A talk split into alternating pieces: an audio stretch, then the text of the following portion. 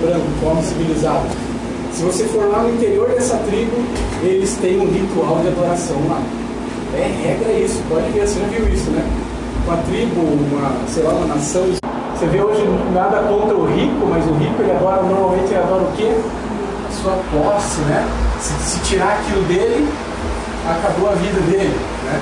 Mas rico vai para o céu também, amém?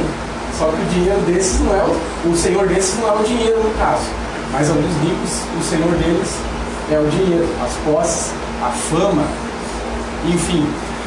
Gente, foi Deus virar as costas um minuto, alguns minutos.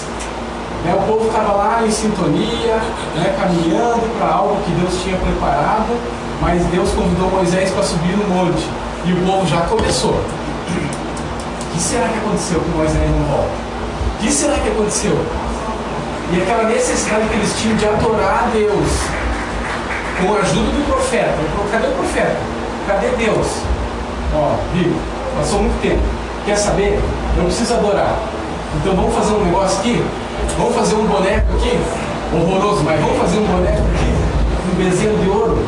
Porque eles tinham necessidade de adorar. E assim eles fizeram, lembra disso? Entre aspas, né, por um determinado período, a ausência de Deus que eles adoravam, então eles criaram o Deus deles. Você vai ver isso em muitas religiões. Né? Religião é uma forma de adorar a Deus, cuidado com isso. Né? A religião não leva nada a lugar nenhum, né? Religião vem da palavra religare, né? Religar, religar o homem com Deus, mas esse caminho, às vezes ele, ele vai por uns caminhos muito loucos, né? Vendo lá todos os caminhos levam a Deus. Cuidado com isso, né? Só existe um caminho. Isso não é um versículo, né? Formas. Uhum. É um versículo, né? Aí você ouve, né? Às vezes todos os caminhos levam a Deus. Sendo que Jesus falou assim, eu sou o caminho, não tem um único caminho. Quando nós lemos lá a oferta do Caim do Abel, lembra lá em Gênesis 4, se quiser acompanhar comigo. É, nós vamos falar, gente, como disse, você vai falar como adorar a Deus. Então, adorar a Deus através da oferta, através do dízimo, através do cântico, através do estudo, da oração, do jejum. Olha quanta forma nós temos, quantas formas a criatura tem de adorar o Criador. E Deus hoje nos reúne para fazer isso da forma correta, amém? Da forma que realmente é, nós, nós temos a, a, fugiu a palavra, a honra de adorar a Deus da forma que Ele ensinou. Isso é uma honra, gente. É uma honra adorar a Deus da forma que Ele, Ele instituiu. Se eu for aqui em Gênesis 4, a partir do verso 3, eu leio assim. Estou falando muito rápido, muito alto, está um barulhão, né? Eu tenho que. Deus é bom, vamos adorar Ele. Abel, por sua vez, perdão, Gênesis 4, 3. Aconteceu que no fim de uns tempos trouxe Caim, do fruto da terra, uma oferta ao Senhor. Abel, por sua vez, trouxe das primícias do seu rebanho e da gordura deste. Agradou-se o Senhor de Abel, de, de sua oferta, ao passo de que de Caim e sua oferta não se agradou o Senhor até aqui. Quando a gente lê até aqui, a gente pensa, puxa, que injustiça! Os dois trouxeram a oferta, não é verdade? Os dois, inclusive, quando você vê o teu irmão, às vezes um pouquinho, aparentemente um pouquinho mais adiantado que você na fé, note que Caim foi primeiro levar a oferta. Depois Abel veio com outra oferta separada diferente da oferta do Caim. Essa oferta do Abel foi o que? A primícia. E aqui a gordura representa a riqueza da, daquela oferta. Ao passo que Caim trouxe uma oferta ao Senhor. E a gente, mas mesmo assim a gente pensa, puxa vida, por que será que Deus não aceitou, não recebeu essa oferta e sim agradou-se da oferta do Abel? A resposta está no próximo versículo, é, do a continuação do 5. Então o 5 ali, ao passo que Caim e sua oferta não se agradou. Aí vem a resposta. Irou-se, pois, sobremaneira Caim, e descaiu-lhe o semblante. Então veja só, Caim tinha uma segunda intenção. Ele condicionou Deus aceitar a oferta dele. Ele colocou uma condição: olha, Deus, se o senhor não aceitar minha oferta, eu vou me irar. Você já fez isso com Deus? Misericórdia, né, irmão? Às vezes a gente faz uma oferta, dentre todas essas que nós mencionamos, né? Ora, leia, Bíblia, jejua. Aí Deus não atende aquilo, o que a gente faz? Nós temos duas opções, né? Nos irá, não acredito, 50 dias de jejum, e Deus não me atendeu. Olha só, tá vendo que você condicionou a tua oferta a Deus? Você impôs uma condição, né? Ó Deus, sorteio que nessa sorteio que aceitar minha oferta. Misericórdia, né? Lembra do jejum, do jejum de Davi uh, em favor do filho dele? Uma hora o filho morreu e imediatamente ele falou assim, ele cessou o jejum dele, porque ele entendeu que, olha, não era da vontade de Deus. Né? E perguntaram, ué, você não está jejuando por causa do seu filho? Mas agora ele morreu, então eu quero comer. Né? então, é, isso é oferecer a Deus a, a adoração, independente se eu vou ser atendido ou não. Sem fé é impossível agradar a Deus. Sem fé é impossível agradar a quem mesmo? Acaso a fé é para me agradar? Então olhe só algumas falhas né, do nosso irmão Caim aqui.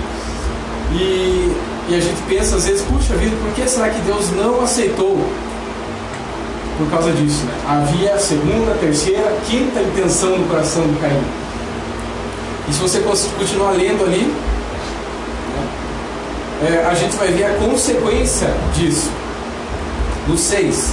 Então disse o Senhor: Por que andas irado? Por que lhe descaiu o semblante? Se procederes bem, não é certo que serás aceito? Se todavia procederes mal, eis que o pecado jaz à porta, o seu desejo será contra ti, mas a ti cumpre dominá-lo. Note que Deus deu uma instrução para ele antes dele cometer aquele pecado. Porque daqui a pouquinho ele vai convidar o irmão dele para ir para o mato. Ô Abel, vem cá, eu quero te, quero te mostrar uma coisa lá no campo lá. Assim que Abel chegou lá, não teve palavra, não teve conversa. Você continua no 8 ali. Disse Caim a Abel a seu irmão: Vamos ao campo. Estando eles no campo, sucedeu que se levantou Caim contra Abel, seu irmão, e o matou. Antes disso acontecer, Deus falou assim: Ei, Caim, faça direito. Olha a chance que Caim teve. Ele podia fazer assim: Puxa vida, meu irmão, ao invés dessa ira, dessa inveja, dessa condição que ele colocou é, sobre a sua oferta para que Deus aceitasse. Ele olhava para Caim assim: Puxa vida, para Abel, né? Vou fazer igual o meu irmão. Talvez ele podia até falar, oh, como é que você fez aí que Deus aceitou e, e Deus não aceitou a minha oferta? Pelo contrário, ele falou, ó, oh, Abel, vem cá, vamos dar uma voltinha. E naquele ponto não, não teve mais conversa, ele simplesmente matou o seu irmão. Então olha só como Deus já, já, já sondava aquele coração e falava assim, ei, o pecado está aí, ó, batendo na, na, sua porta. Cabe a você dominar. Faça direito. Quanta dica Deus nos dá para fazer direito, na é verdade. E às vezes eu e você a gente escolhe fazer torto, fazer errado. Mas Deus é bom, Ele continua nos instruindo, amém? O que, que é adoração? Eu coloquei um, eu peguei um conceito bem, bem, bem rápido aqui, ó. Adoração é o ato de amar de modo intenso, concorda? Portanto, ter ou não é, pode ter ou não conotação religiosa. Está relacionado a respeito, reverência, forte admiração ou devoção em relação a determinada pessoa, lugar ou coisa. Você conhece alguém que adora pessoas, lugares ou coisas? Às vezes vê na mídia, ou vê na, na vizinhança, ou vê na, na família, né? Triste. Vê onde? No espelho. No espelho. Oh, Jesus amado, fala, Senhor. Não é verdade? Olha só. Meu pai dizia assim, né? A gente olhava assim aquela costela derretendo, sabe aquela costela que você tira do osso assim? Ai, aquela sopinha cheirosa, aquele cafezinho, né? Aquela fruta que você ama tanto, aquela música, aquele perfume, não sei, vira aí comigo. Ah, eu adoro isso. Aí vem essa frase, né? Eu adoro. Cuidado com essa frase, irmão. Meu pai falava assim, quando eu falava, nós falávamos assim, desde pequenininho, ah, eu adoro uma aguinha gelada. Ele falava assim, só se adora a Deus. Imagina eu adorando essa água, né? Ô, oh, água gelada, eu te amo. Não vai rolar, não vai me levar a lugar nenhum. E eu coloquei essa água no lugar de quem? Daquele que é digno da nossa adoração. Olha a, a adoração no sentido religioso. A adoração constitui no reconhecimento humilde. Teve humildade no coração do Caim? A adoração consiste no reconhecimento humilde e incondicional da, da absoluta sublimidade de Deus sobre todas as criaturas. Olha que louco isso aqui, né? Adoração constitui o reconhecimento humilde e incondicional da absoluta sublimidade de Deus sobre todas as criaturas. Legal isso, né? Então eu, eu, eu não tiro Deus do, do local onde Ele está, adorando outras coisas. Quando eu faço isso, eu já estou adorando a Ele mesmo. Não é assim? Jesus respondeu, olha o que Jesus falou para Satanás. Está escrito, adore ao Senhor, o Senhor teu Deus, só a Ele preste culto. Lucas 4, 8. Satanás fez essa proposta para ele, ó, tá vendo aqui Jesus, tudo isso aqui, ó, olha, olha, olha tudo, dá um 360 aí, tudo que você está vendo é meu, e eu te dou, se você se prostrar e me adorar. Por que será que Satanás queria tanto essa adoração? Há tempos antigos ele queria essa adoração. Queria ser adorado como como Deus. Queria ser exaltado como Deus. Aí Jesus manda essa para ele. Está escrito: adore somente a Deus. Só a Ele prestará culto. Pá! Pá no espelho, né? é, às vezes é assim mesmo. Ele tem que pegar o espelho e dar uma chacoalhada nele assim. A gente vê muito isso, né? Agora estamos no tempo do carna. Tempo do carnaval agora, né? E que a gente vê as pessoas adorando lá. Meu Deus do céu. A adoração vem de dentro. Ela vem da onde? De dentro. E é mostrada em pequenos atos que fazemos. Podemos adorar individualmente ou em grupo. Como é bom adorar em grupo, né? Nossa, se abrir essa janela a gente vai ouvir uma adoração tão maravilhosa. Não é verdade? E aqui também, né? Glória a Deus. em grupo, olha só com outras pessoas que amam a Deus. Mas atos de adoração que não são sinceros não são adoração, é só um ritual sem valor. Aí você lembra das pessoas, crenças ou até mesmo religiões que adoram algo ou alguém que não é Deus, isso se torna algo sem valor. É você plantar, né? a pessoa está lá plantando, plantando, plantando, mas nunca colhe, nunca vem a colheita, né? talvez venha uma colheita ali momentânea, para saciar o desejo da própria carne, mas chega uma hora que cessa aquela colheita, cessa aquela plantação, e a palavra do Senhor é a mesma e permanece para sempre. Né? Céus e terra passarão, mas as minhas palavras não vão passar. Atenção, meu querido, para a adoração. Viu? Algumas formas de adoração. Eu e a Vivi já estamos antecipados aqui. Ó. Louvar. Louvar é forma de adoração? agradecer a Deus lembrando como Ele é, como Ele é bom e tudo que fez por nós. Podemos louvar cantando, orando, escrevendo, até dançando. Já viu alguém adorando a Deus dançando? Ah, eu nunca vi. A gente vê aqui na igreja as meninas, né? Alguns meninos também, por que não? Por que não, meninos, né?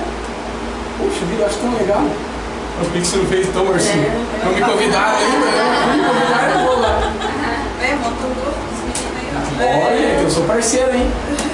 Ih, ó, os caras também se colhendo aí. É que homem é meio durão, né? Comigo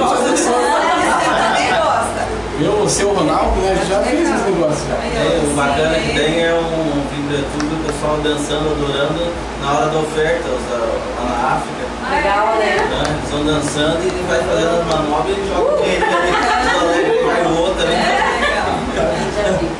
A live dança muito inteira, né? Dança. Bem bem legal. Uma lição pra gente isso aí, né? Davi, quando a arca entrou novamente no seu reinado, ai, o povo adorou, não, não interessa eu estou vestido de linho, com uma coroa, eu sou rei, não quero saber. Chegou uma que falou assim, ah, você tá louco, homem. Você é rei, tá dançando que nem um doido aí, você não vai ter mais filho. Estéreo agora, agora um dia ser estéreo. Quem não adora é estéreo, não consegue dar fruto, gente. Davi mandou essa pra, pra japonesinha. Então, né? Salvo dia seja Outra forma de adoração, estudar a Bíblia. Gente, ler livros é uma benção, né? Ler livros, fazer devocional com alguns livros auxiliares, mas ler a Bíblia, ai, não tem igual ler, né? Você pega ali a, a fonte mesmo. Quem adora a Deus quer conhecer mais sobre Ele e o agrada, por isso lê a Sua palavra. A Bíblia é a palavra de Deus. Amém? Outra forma de adorar a Deus, andar com Deus. Você anda com Deus? Eu ando, eu ando com Deus. Né? Nós andamos com Deus. É, olha só, guardar os seus mandamentos e aplicá-los à vida diária. Isso significa submeter-se à vontade de Deus. Eu lembro de um homem que andava com Deus. Pensa, esse homem viveu 365 dias, é, anos. Esse homem viveu 365 anos. Quantos dias tem o ano? 365. Esse ano tem 366, né? Mas pense, a cada dia do ano, a cada ano, né? Nós pensamos assim, dias e anos. Mas pense no homem que viveu 365 anos andando com Deus, Enoque. Cara, esse, esse homem andava tanto com Deus, tanto com Deus, que uma hora ele falou assim, não, Enoque, você não é daqui, meu irmão, você não é daí. Vem cá. Pegou ele, levou ele embora. Você vai ver isso lá em Gênesis 5, 23. Enoque andava com Deus, por isso Deus o tomou. Ponto final. Será que esse homem adorava a Deus? Meu Deus do céu. Outra forma de adorar a Deus, que foi pregado ontem de uma forma maravilhosa pela nossa pastora Tânia, rejeitar o pecado. Quando você rejeita o pecado, você está em santidade. Olha a santidade. Deus odeia o pecado, não é verdade? Ele pode até amar o pecador, né? Não ama a forma com que ele está, ele espera que o pecador mude de vida, mas ele odeia o pecado. Tinha uma canção antiga, eu nunca ouvi ela, mas ouço muito o pessoal mencionar em outras versões também, que diz, diz assim, o meu pecado Deus entende. Pode fazer assim? Pode fazer assim, Lúcio? Até onde nós sabemos, Deus odeia, Deus abomina o pecado. Se eu estou vivendo em pecado, eu não estou vivendo em santidade. Se eu não estou vivendo em santidade, eu não estou rejeitando o pecado. Então, uma forma de adorar a Deus, rejeitar o pecado. O louvor que Kaique cantou ontem aqui, né? Todo dia pomba gira vem, me chama. Todo dia o maldito vem. Pode ver. Se abrir o olho. Mas eu escolho, eu escolho ser amigo de Deus. Achei muito lindo. Santidade, Deus odeia o pecado. Quem não adora, não o quer, perdão, quem o adora, não o quer ver Deus, não quer ver Deus triste. É uma forma de nós podemos, olha só, gente, a gente tem duas for, dois poderes dentro de nós. Eu posso alegrar a Deus, mas eu posso também entristecer. Né? Não entristeçais o Espírito Santo, lembra? Eu fico lembrando de uma pessoa. Já deixou teu pai triste? tua mãe triste, alguém que você ama muito triste, de forma que você olhou aquela pessoa triste por causa do que, que você fez, você, se, você fica tão constrangido, puxa vida, você, você fica tão triste por ter entristecido aquela pessoa que te ama tanto. E Deus chama para isso também, né? Rejeitar o pecado. Quando você rejeita o pecado, você está adorando a Deus. Amém?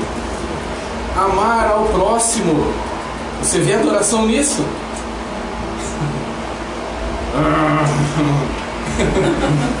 Depende do próximo, né? Que não seja tão próximo. Misericórdia. Tá vendo? Misericórdia. Ai, Vai muito bem.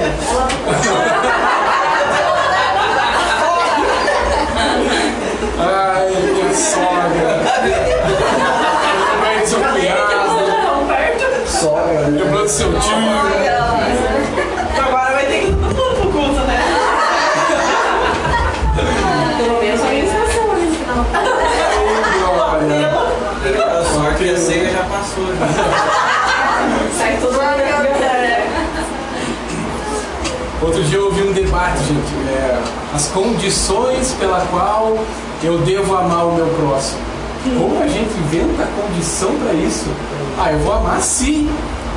Ah, eu amo se meu próximo se. E aí vai, né? E uma das condições foi que eu achei. Eu dei risada para não chorar. Ah, eu tenho que me amar primeiro. Para daí eu poder amar o próximo. Se eu não me amo, ó, cuidado com isso, gente. Se eu não me amo, como que eu vou amar a Vivi, a, aqui, pessoal? Como é que eu vou? Como? Como? Quando eu falo isso, é a mesma coisa que. Jesus, senta aqui, deixa eu falar uma coisa pra você. Show de bola teu sacrifício lá na cruz. Olha, ninguém poderia fazer o que o senhor fez, mas não precisava. Pra que, que o senhor fez? Eu não me amo. O senhor me ama? Olha a pergunta que você faz. pra mim. O senhor me ama, Jesus? Mas eu não me amo. Olha, não precisava o senhor ter feito aquilo. Imagine Jesus. Puxa vida, meu sacrifício foi em vão. Olha como a gente condiciona o amar ao próximo, né? Primeiro eu tenho que me amar. Primeiro meu próximo tem que me agradar. Para com isso, meu irmão. Amar o próximo é sim uma forma de adorar a Deus. Vai comigo lá em 1 João.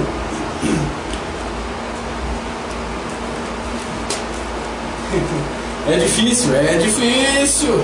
Ainda bem que a palavra fala, suportai-vos uns aos outros. 1 João 4, meus queridos.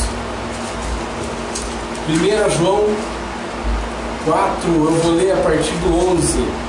Amados, se Deus de tal maneira nos amou, devemos nós também amar uns aos outros.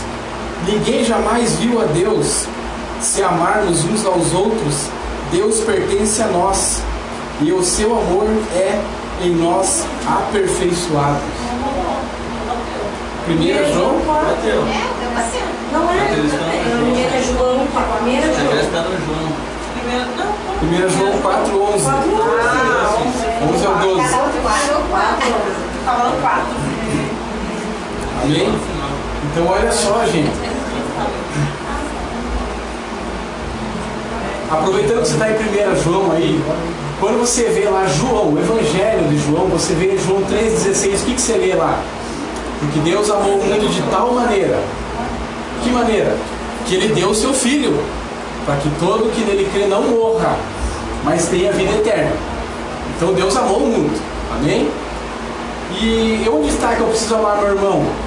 Então você lembra o Evangelho de João 3,16. E você lembra de 1 João 3,16. Olha, até o mesmo capítulo, o mesmo versículo. 1 João 3,16 vai falar assim, ó. Nisto conhecemos o amor, que Cristo deu a vida por nós e devemos dar a vida pelos irmãos. então olha só, você tinha desculpa para amar seu irmão, Deus está falando que você quer dar sua vida por ele. Ai, ai, ai. É literal? Não, não precisa, né? Mas o que é dar a vida pelo seu irmão? Pensa você aí. Às vezes, né? Sabe aquilo que Deus, que Jesus ensinou? Dá o outro lado da face. Às vezes teu irmão te ofende, te bate, não, não literalmente, mas te ofende. O que você pode fazer? Ah, dá outra face. Como você pode dar outra face? Ora por ele. Não é, não é melhor ainda do que dar, outra, do, dar um lado da outra face, é você orar por ele, você se humilhar ainda assim, se humilhar em favor dele, sendo aquele intercessor que Deus nos manda tanto ser na vida do nosso irmão. Então olha só como você pode adorar a Deus amando o próximo. Ir à igreja, outra forma de adorar a Deus, é ou não é? Na igreja adoramos a Deus todos juntos, de várias maneiras. Mostramos adoração tiramos tempo só para Ele e em comunidade, em comunhão, sendo corpo bem ajustado, cada um tem a sua função. Se tirar um desses membros do corpo, aquele membro não vai adorar mais a Deus, aquele membro não vai ter mais a circulação sanguínea aqui e vai apodrecer, vai morrer, vai, gente. O membro saiu do corpo, né? Se eu cortar essa mão aqui e jogar, o bracinho vai continuar vivo, mas a mão vai morrer. Outra forma de adorar a Deus, sacrifício e oferta. O que é sacrifício? É tudo aquilo que é seu, entre aspas, né? tudo aquilo que é seu, mas mesmo assim você abre mão para Deus. Lembra do seu dinheiro, do seu dízimo, da sua casa, do seu tempo, do seu sono. Naquele momento você podia estar vendo o jogo, mas está ali, ó. Né? Está oferecendo aquilo que parecia ser teu, mas você pegou agora e começou a oferecer para Deus. É um sacrifício, é uma oferta, você está adorando a Deus com isso. Cuidado para não tentar comprar Deus com isso, hein? Ó oh, Deus! Lembra do Caim? Ele tentou fazer isso. É, existe uma forma errada aí de, de sacrifício, viu? Lá em 1 Samuel, quem quiser ir comigo lá, foi lido inclusive ontem pela pastora Tami, 1 Samuel 15. Na minha versão, 1 Samuel 15. Hã? Ah, é, né? Pois é, pode dicionário.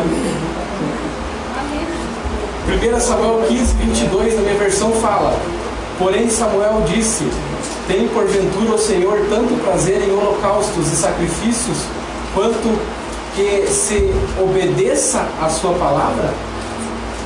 Eis que obedecer é melhor do que sacrificar, e o atender melhor do que gordura de carneiros. Então o povo estava aqui preocupado no que é só em sacrificar, ofertar. Como é fácil sacrificar e ofertar, gente. É a coisa mais fácil do mundo fazer isso. Tanto para o pobre quanto para o rico. E a obediência. Ah, aí que eu quero ver. Isso que o povo estava fazendo lá, só sabia ofertar, ofertar, sacrificar. Isso aí é força do meu braço. Isso aí qualquer um pode fazer. E a obediência.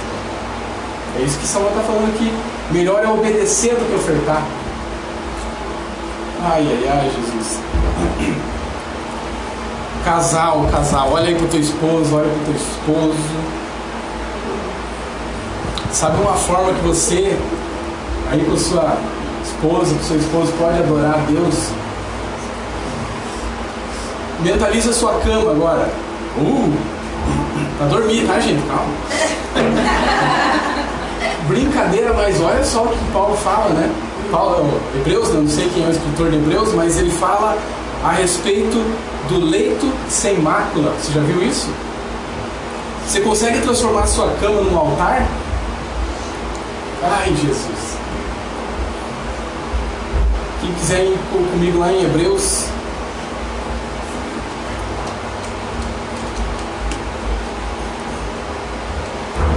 Já vi alguns jovens orando, pedindo assim: Ai Deus, eu queria permissão para namorar essa irmã aqui. Sabe aquele casal de namoradinho assim? Aí vai até pedir oração pro pastor, né? Pastor orar e abençoar o namoro. Já viu isso? Aí o pastor pergunta, tá, vou, vamos orar em favor do seu, seu, seu namoro santo, seu namoro direcionado por Deus. Mas antes de orar, eu quero falar para você, irmão, irmã, né? No caso ali do casalzinho, né? Tudo que você for fazer com ela, olhando para o rapaz, né? tudo que você for fazer com ele, olhando para a moça, a mesma coisa que você vai fazer com eles tem que ser a mesma coisa que vocês vão fazer no altar. Amém? Com essa condição eu oro pelo, em favor do, do namoro de vocês. Porque vai ter uma hora que vocês não, não vão estar no altar. Vocês vão estar lá na sala, lá no quarto, não sei, vão estar no carro. Então tudo que você for fazer lá, imagine que você está no altar. Você vai fazer ah, pastor, não precisa nem orar mais, tá? Ou, né, então faz o voto ali agora. Hebreus 13. Vou ler aqui o verso 6. Assim afirmemos confiadamente. Perdão, estou no errado aqui. Ai, gente. Não é o 6, mas é outro.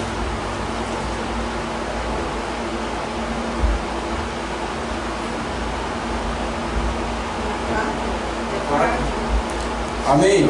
4. Digno de honra entre todos seja o matrimônio, bem como o leito sem mácula. Só até aqui. Porque Deus julgará os impuros e imundos. Né? Então olhe para sua cama. Faça isso, né? Transforme a sua cama lá em um altar de adoração. Se tiver mácula ali, se tiver culpa, se tiver mancha, nem nessa hora você pode adorar a Deus. A gente tinha um pastor na outra igreja lá, o Jonas, né? ele era muito louco. Mas não vou falar aqui porque olha, aquele pastor é doidão, né? Mas é isso mesmo. É isso mesmo.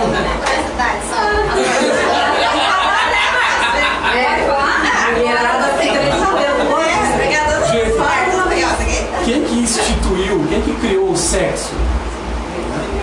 Deus. Só que o diabo pegou isso e fez o quê? Deturpou. Né? Onde você olhar e tiver uma meia verdade, já é uma inteira mentira, concorda comigo? Tem uma meia verdade ali, acabou de se transformar uma, uma inteira mentira. E esse pastor ele, ele, ele compartilhava algumas coisas assim na, na, palavra, né? Não por. Que até na hora lá, sabe, você pode adorar a Deus, não é? se, não, se não está podendo, vamos ser sinceros, gente. Deus ele nos convida a fazer as coisas certas, de forma correta, que agrade Ele. Então, naquela hora lá, sim, você pode adorar a Deus. Se você não está conseguindo adorar a Deus naquela hora, meu irmão, leito está maculado, tem mancha aí no, no teu relacionamento. Colocar um louvor, né? Hã? da Damares, placa tectônicas. Deus, Deus vai na frente. Não, é isso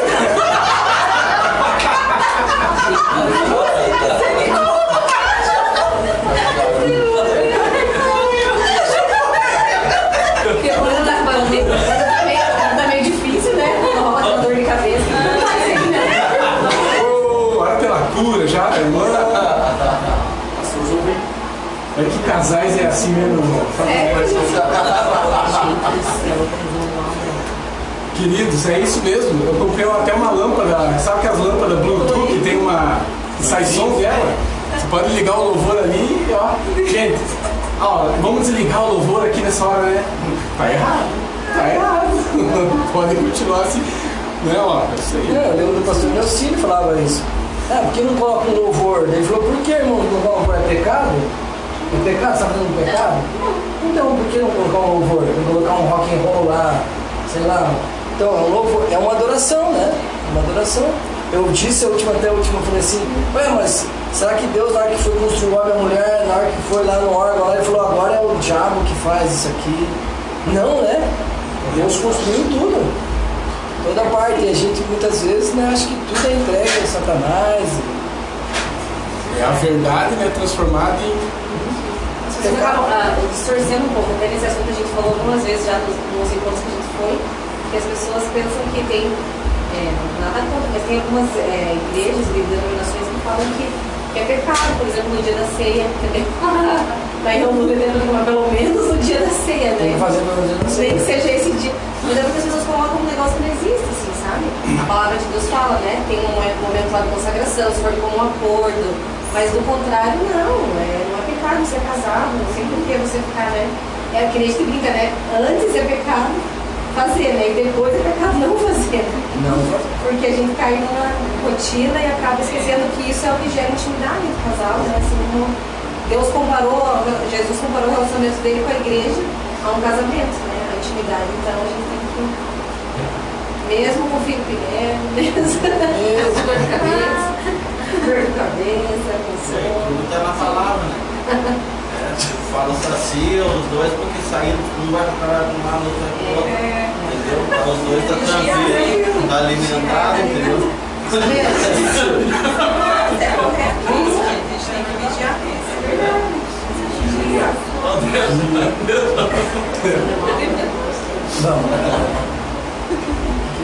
E aí tem esse período que a Juliana falou, né? Ó, se for com propósito, né, de, de jejum ali, pode jejuar 10. Do contrário, multiplicai-vos É, enche a terra, amém? Qualidades de quem adora a Deus. Tem qualidade? Quem adora a Deus tem qualidade? Meu Deus. Se eu for fazer a lista, aqui é grande, né? Ó, uma qualidade é aprovado. Quem adora a Deus é aprovado. Né? Nós vemos o, o varão, Deus, o Jesus aprovado. Nós vemos Paulo dizer, nossa, se esforce para se apresentar aprovado diante de Deus. Quem, é, quem adora é grato? Ah, eu fico pensando, olha como é Jesus, né? Pegou o pão, né, tendo dado graças, partiu e disse. Tudo, né? Olha só. Até na hora da morte, né? Meu Deus do céu. Quem é, quem é adorador é justo? Você está pensando monte de coisa aí, né? Qualidade de adorador. Agora sim eu quero que você olhe para o espelho. Tem qualidade aí nessa imagem que aparece aí? Tem que ter, tem que ter qualidade. Né? Fiel. O adorador é fiel, né? Diz aí para mim mais uma qualidade. Nossa, é tanta, né? Romanos 12, vai comigo lá. Romanos 12. A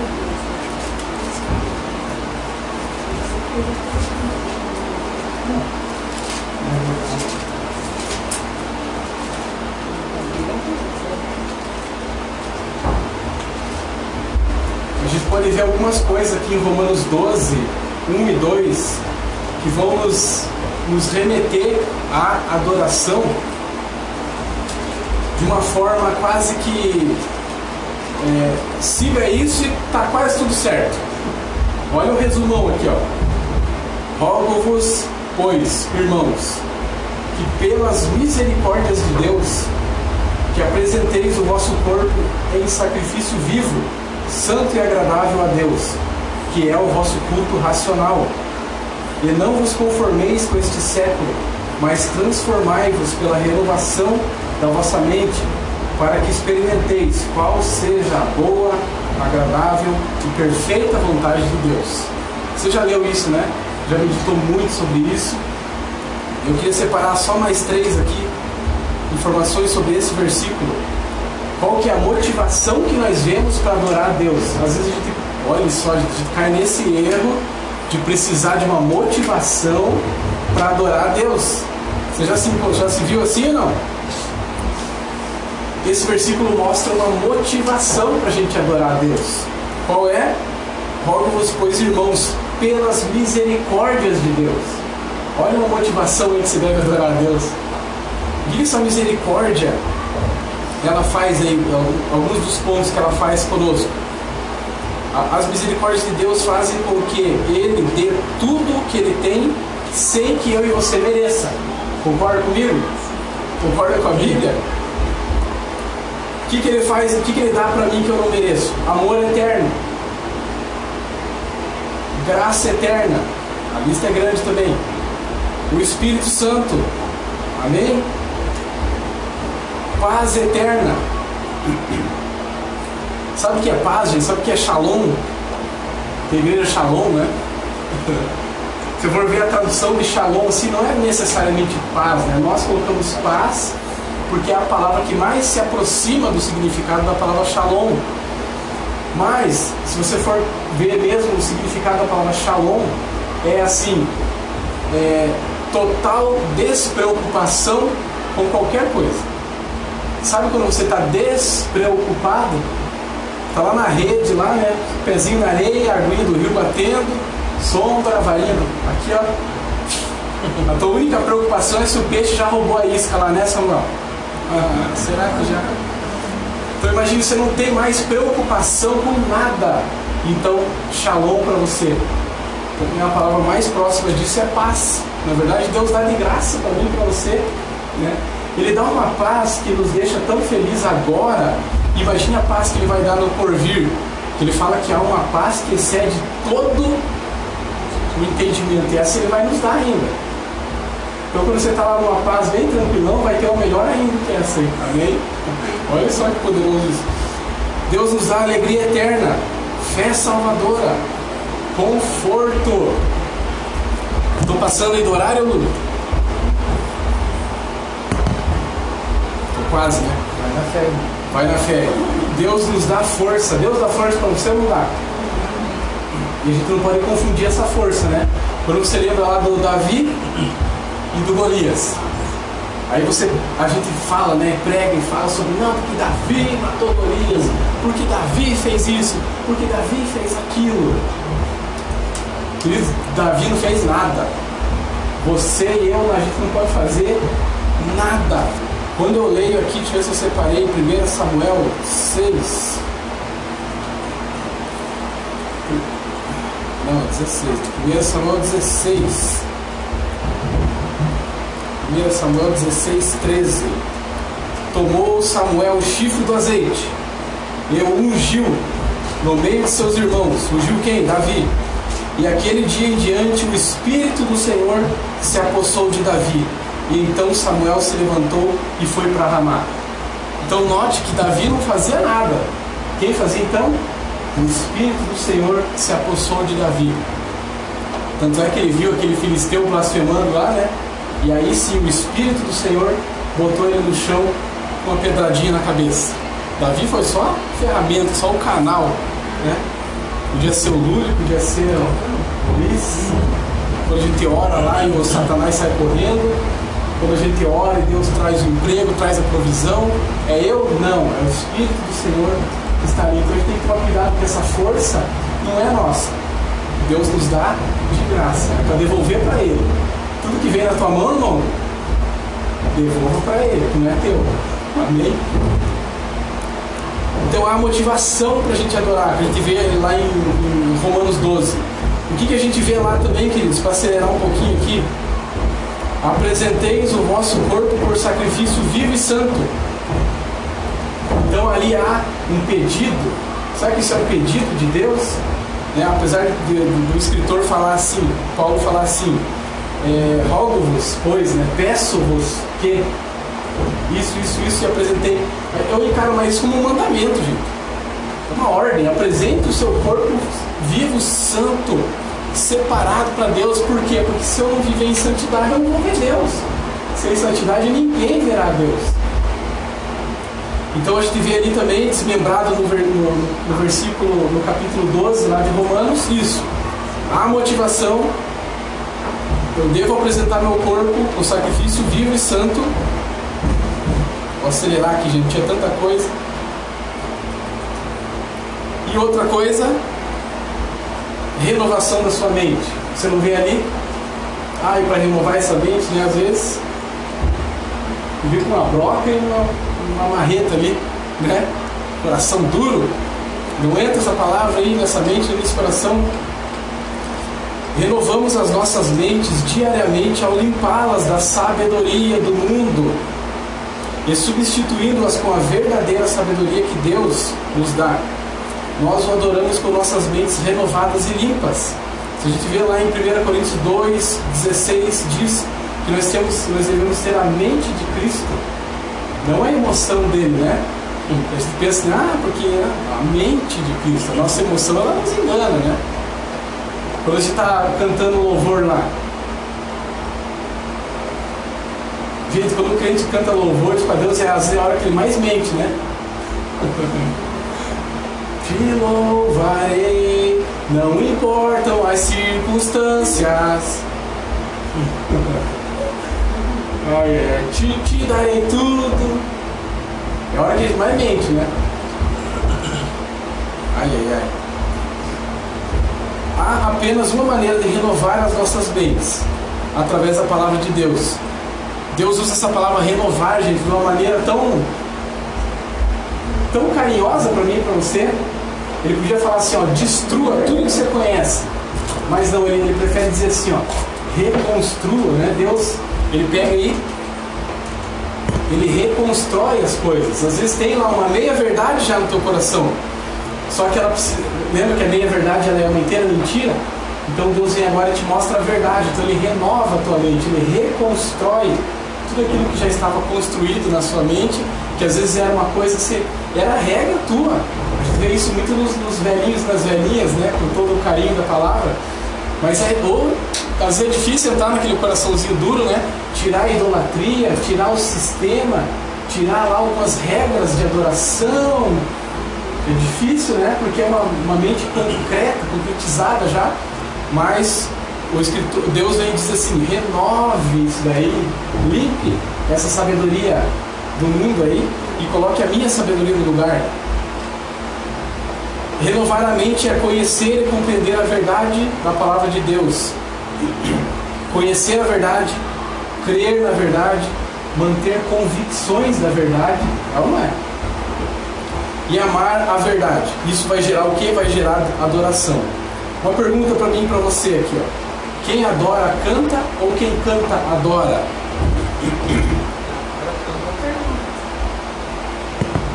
Quem adora canta ou quem canta adora? Quem adora canta. Porque assim, não necessariamente eu estou cantando, mas não necessariamente eu estou adorando. Não é verdade? Às vezes você está ali com o coração tão, às vezes, ingrato, mas está cantando. E Deus conhece o teu coração. Deus está recebendo aquela adoração. Gente, você vê, às vezes, eu, eu já vi alguns shows assim, tanto ao vivo quanto gravados, né? Tanto quando eu participava lá do Mundão, quanto hoje, quando a gente vê, infelizmente, até no próprio carnaval, tem blocos lá vão falar o que é sobre a volta de Jesus, sobre Deus, sobre a criação, misturando, poluindo, contaminando, colocando um monte de coisa no meio. Mas quando eu vejo Salmos 33, ah, Jesus amado, isso é bom demais. Até a adoração é reservada, queridos, para os seus santos. Eu já vi cantor parar o show assim, aquela bagunça, aquela bebedeira, aquela coisa arada, se ele sabe, né? Ah, pessoal, vamos parar aqui o jogo agora, vamos, vamos fazer, vamos rezar um Pai Nosso aqui agora para abençoar nossa vida, não sei o quê. Só mais um bolinho aqui, só um pouquinho, Jesus. E vamos, e vamos orar aqui, vamos rezar aqui. E manda o Pai Nosso lá no meio do show lá. Você já viu isso? Aí você vem aqui para Salmos 33 e lê no verso 1. Exultai, ó justos, no Senhor. Aos retos fica bem louvá-lo. Como é que fala na tua versão aí? Tá diferente da minha? Ninguém diferente? Aos retos convém louvá-lo. Quem não é reto, quem não é justo, não convém adorar o Senhor, que não é adoração. Está cantando? Está cantando, mas não é adoração. Então, ó, tá, isso aí está reservado para mim e para você. Adorar a Deus através dos cânticos está reservado para mim e para você. Mais quantos minutos, Lula? Esse tema é muito bom, né? Fica aqui a tarde inteira. Pode continuar. Só trazer costela. Ou costelinha maravilhosa. Vou marcar outro lá, né? Ó. Vou, na hora de escolher a casa do irmão aí, ó. Mas em casa dá, hein? Quem tem piscina e churrasqueira? Muito mais alto.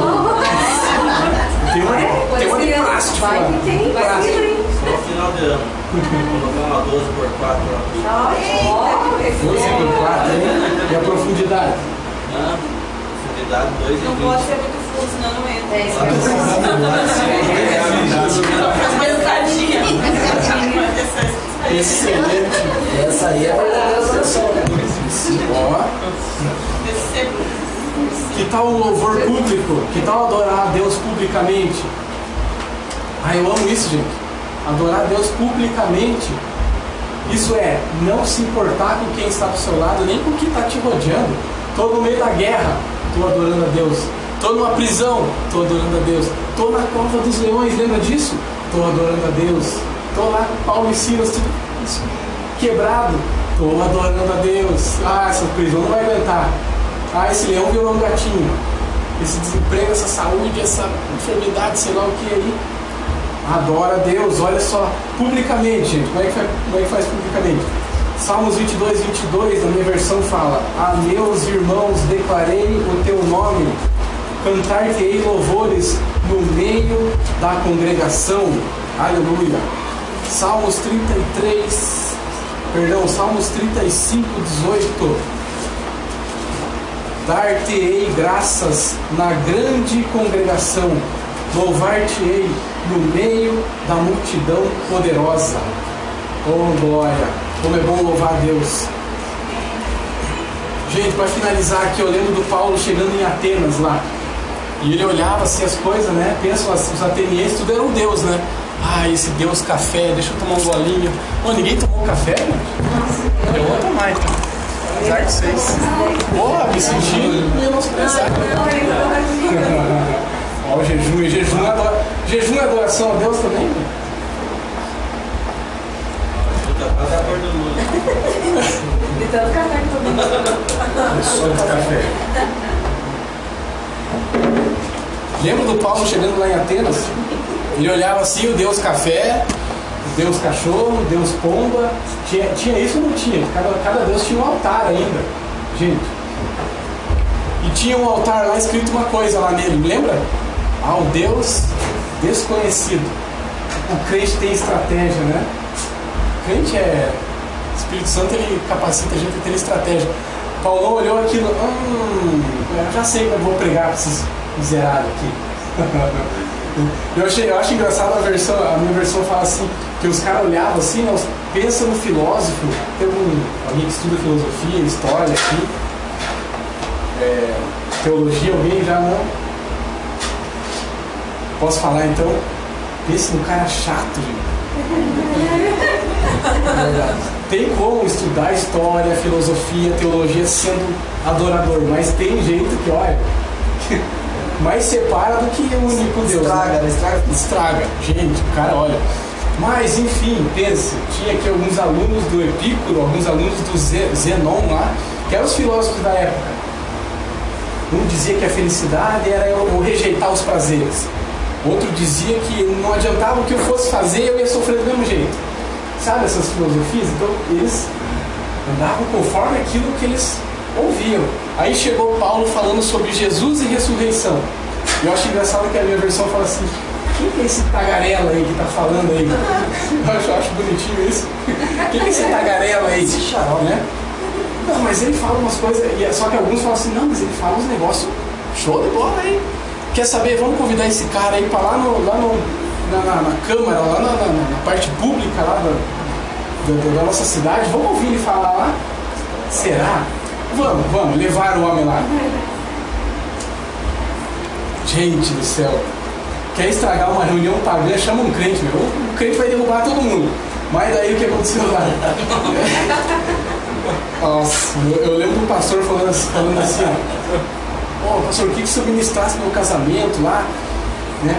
Mas ó, não fala de Jesus lá, tá? É meu casamento, não fala, não precisa falar de Jesus. Eu, vou convidar um povo lá que é, que é isso, que é isso, que é, que é, é umbanda, não sei o que, não precisa falar de Jesus. Esse pastor olhou assim, ah, tá bom.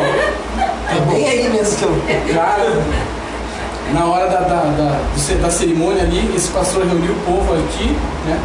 Pegou o noivo e a noiva colocou de lado e começou a pregar. Irmãos. Ficou, ficaram de lado. E teve até apelo no casamento do pastor, né? Mistério. Paulo chegou lá, gente, e olhou essa plaquinha, ao Deus desconhecido. Ele aproveitou aquela oportunidade e falou assim: ó, eu vejo que os, que os irmãos são, são muito religiosos, são muito devotos, né? E eu vim falar sobre esse Deus aqui, ó. E aí ele começou, né? E ele usou aquela oportunidade ali, inspirado pelo Espírito Santo, não era a força dele, não era a sabedoria dele, amém, ele recebeu, mas era dele. E ele usou essa estratégia para pregar para os atenienses ali. Tenho mais dois minutos, Lu? Duas horas. Jesus, a gente vê a adora- adoração em Jesus. Eu chego a me constranger, né? Eu chego a me constranger. Pendurado numa cruz. Gente, hemorragia é tenso, hein? Arma de fogo, a facada. Ah, ele morreu por, por arma de fogo. Morreu por uma facada. Não, ele morreu por causa da hemorragia. Então, quando você ouve, essa palavra hemorragia, é um trem triste, terrível. É uma morte miserável, gente. Agora imagine o homem pregado na cruz, né? Tendo lá a sua hemorragia, seu, né? Isso não apelando para a parte física, a parte sentimental, de dores, né? Porque Jesus, esse cálice ele tomou, né? Era outro cálice que ele estava pedindo para que Deus afastasse. Enfim, mas, é, pensa na, na, na, uma das piores mortes. E mesmo assim ali, o que ele falou lá, Deus, ele- eles não sabem o que fazem. Ele falou assim, não lhes impute esse pecado. E ele falou, está consumado. Que adoração, né? Pendurado. Às vezes ele está com a unha encravada, já não consegue mais adorar a Deus. Né? Tá fazendo o sorteio lá das contas, lá do mês para pagar, lá? Ui, faltou, sobrou gente na caixinha e faltou dinheiro. Vou aqui a última contemplada. Mas a gente é muito rapidinho, assim, tá? A gente é muito fraco mesmo. Eu tenho bastante. Tô até vendo, fazendo exame dor de cabeça, né? Não sei quem tem essa, esse infeliz problema, mas é, se eu tô com dor de cabeça, eu tentei várias vezes, eu vou pôr um louvor, não, mas daí a música dói mais. Não, vou levantar, não, daí dói. E daí a gente já deita e já, né? Cada um com o seu, o seu ponto fraco aí, o meu é a dor de cabeça. Mas tá com uma gripe um pouco mais forte, a gente já não consegue levantar para adorar, né? E Jesus fez tudo isso lá, como o Márcio falou, né? sangrando com dor, né? Enfim, a gente é muito fraco mesmo, né? A gente precisa muito da misericórdia de Deus mesmo. Fora os problemas, né? Que são assim, a gente. Pode falar, coisa. A, a gente falou aí da dor de cabeça, também teve. Eu sofro demais, só que uma vez eu tava falando, eu fui tentar com o Flávio. E a Jéssica se mata de rir, depois eu comentei com ela, eu falei, eu deveria ter ficado sem aquilo, né? Ah, eu fui com foi, foi justo É errado. Aí você quando fala, Deus. Assim. foi lá até no teu. Na, Ah, na renovação? terra. Aí, esqueci é o nome. Bodas de Isso. É. Aí a gente tava lá e eu fui conversar com o Flávio, né? Flávio, ele falou, e daí, irmã, como é que você tá? Você tá bem e tal? Eu falei, então, Flávio, eu tô com uma dificuldade tão grande de fazer jejum. Eu tenho muita dor de cabeça e eu não consigo fazer jejum. Nossa, gente, não devia ter falado. Mas tomei uma que eu fiquei sem ação, assim. Ele falou bem assim pra mim assim, irmã, primeiramente, você acha que quando eu faço jejum eu não tenho dor de cabeça? Nossa, gente, eu fiquei, sabe, eu fico sem ação, porque eu achei que ele fosse falar assim, me Ai, não faça. Então, eu achei, eu pensei que ele ia falar assim, mano, não faça isso. Não, tá. Eu fui o pastor porque eu queria ouvir isso. Entendeu? Eu falei, se o pastor falar, eu não vou fazer. Aquele é receita. Uma vergonha, eu não sabia o que eu fazia. Se eu tivesse um buraco pra enfiar a cabeça. Mas tem, tem, tem situações que a gente já ouviu, a gente até falar, ah, eu não vou falar lá na vigília que eu trabalho amanhã. E ele fala, e eu? E eu não. Eu não faço nada. Ele fala, quando ele escuta isso, ele fala, meu Deus, as pessoas pensam que eu não faço, né? Que eu não faço nada. Ele falou pra mim, eu sou ser humano igual você, falei, Meu Deus, Cláudio, o que você tá fazendo? Então, tipo, entra o que o Márcio falou, você falou, né? Tipo, é, estava ali, sofrendo ali, mas ele tava. Então, tipo, a gente tem que. É um esforço mesmo, Sim, né? é Puxando o gancho da pregação de ontem, a gente sempre lembra.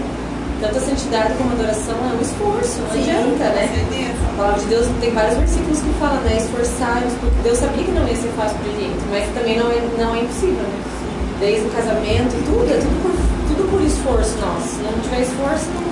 Seria muito fácil, né? Se a gente acordasse já disposto a adorar, a ser santo, e não é bem assim, né? A gente tem que se esforçar mesmo.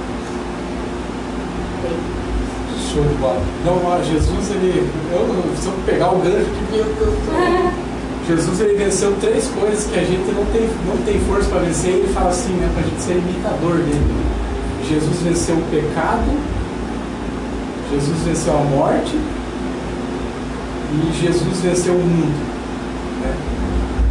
E ele falou assim: é, vocês vão ter aflição mesmo, mas eu, eu venci. Então,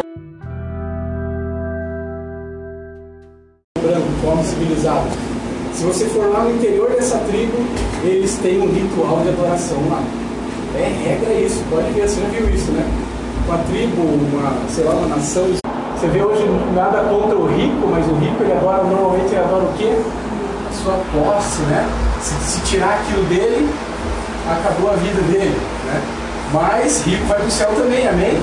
Só que o dinheiro desses não é o, o senhor desses não é o dinheiro no caso. Mas alguns ricos, o senhor deles é o dinheiro, as posses, a fama, enfim. Gente, foi Deus virar as costas um minuto, alguns minutos. Né, o povo estava lá em sintonia, né, caminhando para algo que Deus tinha preparado, mas Deus convidou Moisés para subir no monte. E o povo já começou. O que será que aconteceu com Moisés não volta? O que será que aconteceu? E aquela necessidade que eles tinham de adorar a Deus com a ajuda do profeta. Cadê o profeta? Cadê Deus?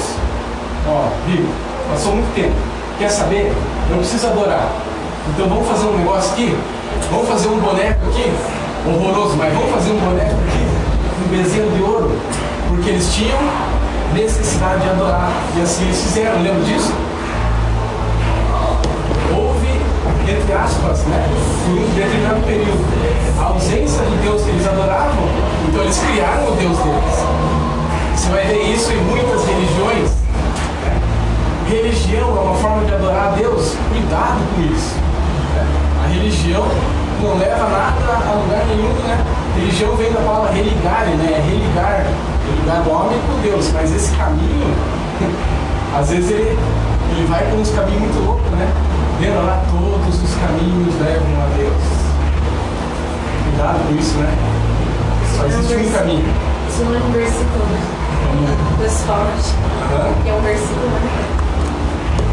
Aí você ouve, né? Às vezes todos os caminhos levam a Deus. Sendo que Jesus falou assim, eu sou o caminho, não tem um único caminho.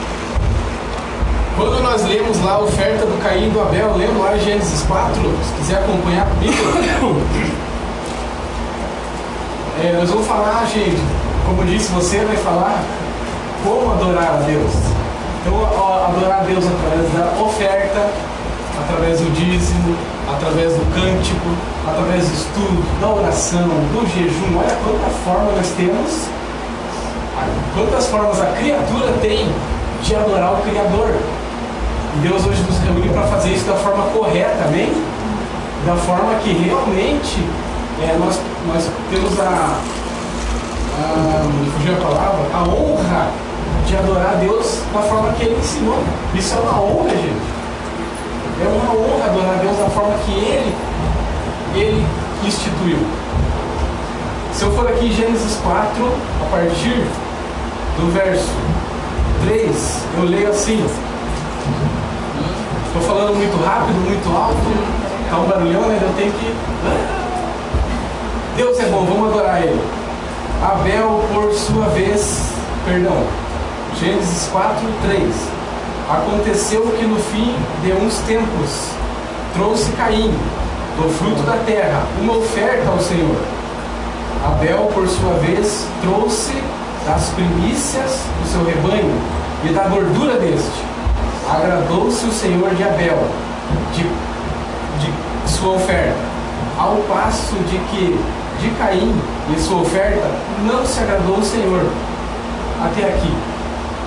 Quando a gente lê até aqui, a gente pensa, puxa, que injustiça. Os dois trouxeram a oferta, não é verdade? Os dois, inclusive, quando você vê o teu irmão, às vezes um pouquinho, aparentemente um pouquinho mais adiantado que você na fé, note que Caim foi primeiro levar a oferta. Depois Abel veio com outra oferta, separada diferente da oferta do Caim. Essa oferta do Abel foi o que? A primícia. E aqui a gordura representa a riqueza da, daquela oferta. Ao passo que Caim trouxe uma oferta ao Senhor. E a gente, mas mesmo assim a gente pensa, puxa vida, por que será que Deus não aceitou, não recebeu essa oferta e sim agradou-se da oferta do Abel? A resposta está no próximo versículo. É, do, é, na continuação do 5. Então o 5 ali, ao passo que Caim e sua oferta não se agradou. Aí vem a resposta. Irou-se, pois, sobremaneira Caim, e descaiu-lhe o semblante. Então veja só, Caim tinha uma segunda intenção. Ele condicionou Deus aceitar a oferta dele. Ele colocou uma condição: olha, Deus, se o senhor não aceitar minha oferta, eu vou me irar. Você já fez isso com Deus? Misericórdia, né, irmão? Às vezes a gente faz uma oferta, um... dentre todas essas que nós mencionamos, né? Ora, leia, Bíblia, jejua. Aí Deus não atende aquilo, o que, que a gente faz? Nós temos duas opções, né? Nos "Ah, não acredito, 50 dias de jejum, e Deus não me atendeu. Olha só, tá vendo que você condicionou a tua oferta a Deus, você, você impôs uma condição, né? Ó Deus, o senhor tem que, me, senhor tem que aceitar a minha oferta. Misericórdia, né? Lembra do jejum, do jejum de Davi ah, em favor do filho dele? Uma hora o filho morreu e imediatamente ele falou assim, ele cessou o jejum dele, ele entendeu que, olha, não era da vontade de Deus. Né? E perguntaram, ué, você não está jejuando por causa do seu filho? Mas agora ele morreu, então eu quero comer. Né? então, é, isso é oferecer a Deus a, a adoração, independente se eu vou ser atendido ou não. Sem fé é impossível agradar a Deus. Sem fé é impossível agradar a quem mesmo? Acaso a fé é para me agradar? Então olhe só algumas falhas né, do nosso irmão Caim aqui. E, e a gente pensa às vezes, puxa vida, por que será que Deus não aceitou? Por causa disso, né? Havia a segunda, terceira, quinta intenção no coração do Caim. E se você continuar lendo ali, né, é, a gente vai ver a consequência disso. No 6. Então disse o Senhor: Por que andas irado? Por que lhe descaiu o semblante? Se procederes bem, não é certo que serás aceito? Se todavia procederes mal, eis que o pecado jaz à porta. O seu desejo será contra ti, mas a ti cumpre dominá-lo. Note que Deus deu uma instrução para ele antes dele cometer aquele pecado. Porque daqui a pouquinho ele vai convidar o irmão dele para ir para o mato. Ô Abel, vem cá, eu quero te, quero te mostrar uma coisa lá no campo lá. Assim que Abel chegou lá, não teve palavra, não teve conversa. Você continua no 8 ali. Disse Caim a Abel a seu irmão: Vamos ao campo. Estando eles no campo, sucedeu que se levantou Caim contra Abel, seu irmão, e o matou. Antes disso acontecer, Deus falou assim: Ei, Caim, faça direito. Olha a chance que Caim teve. Ele podia fazer assim: puxa vida, meu irmão, ao invés dessa ira, dessa inveja, dessa condição que ele colocou é, sobre a sua oferta para que Deus aceitasse, ele olhava para Caim assim: puxa vida, para Abel, né? Vou fazer igual o meu irmão. Talvez ele podia até falar: ô, como é que você fez aí que Deus aceitou e, e Deus não aceitou a minha oferta? Pelo contrário, ele falou: ó, oh, Abel, vem cá, vamos dar uma voltinha. E naquele ponto não, não teve mais conversa, ele simplesmente matou o seu irmão. Então olha só como Deus já, já, já sondava aquele coração e falava assim, ei, o pecado está aí, ó, batendo na, na sua porta. Cabe a você dominar.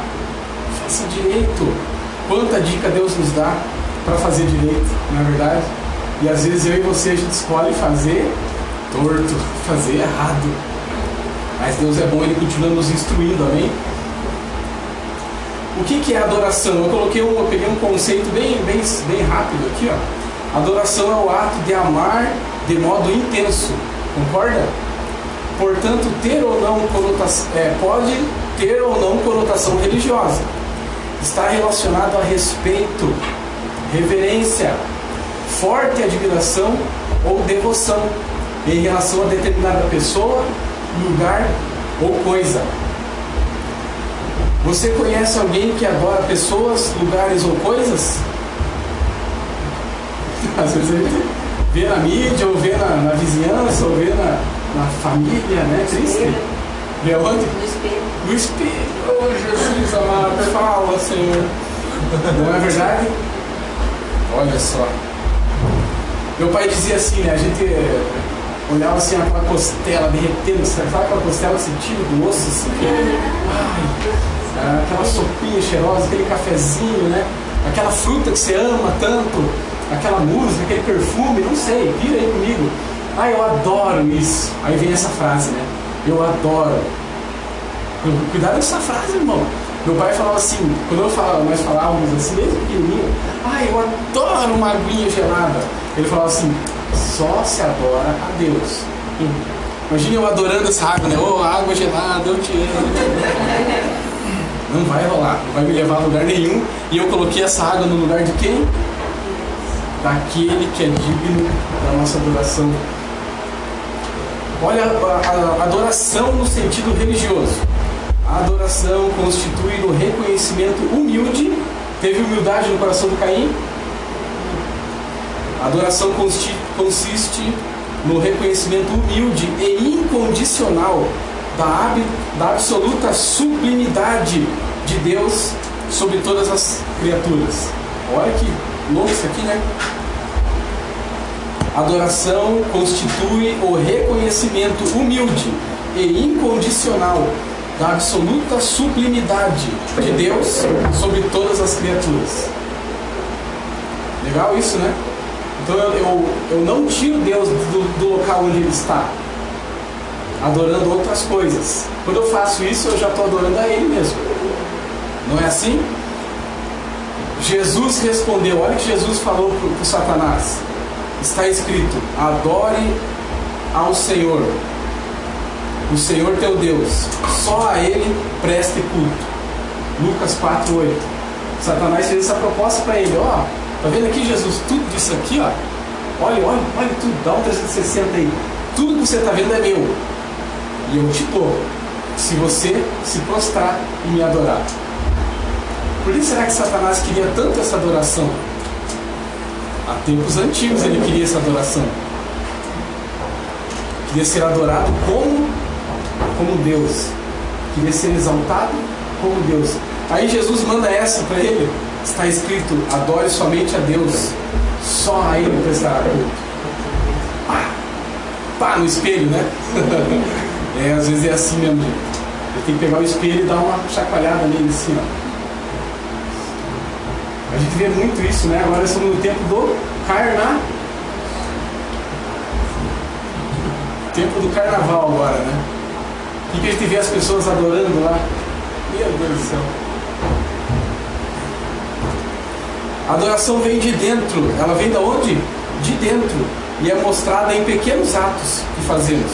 Podemos adorar individualmente ou em grupo. Como é bom adorar em grupo, né?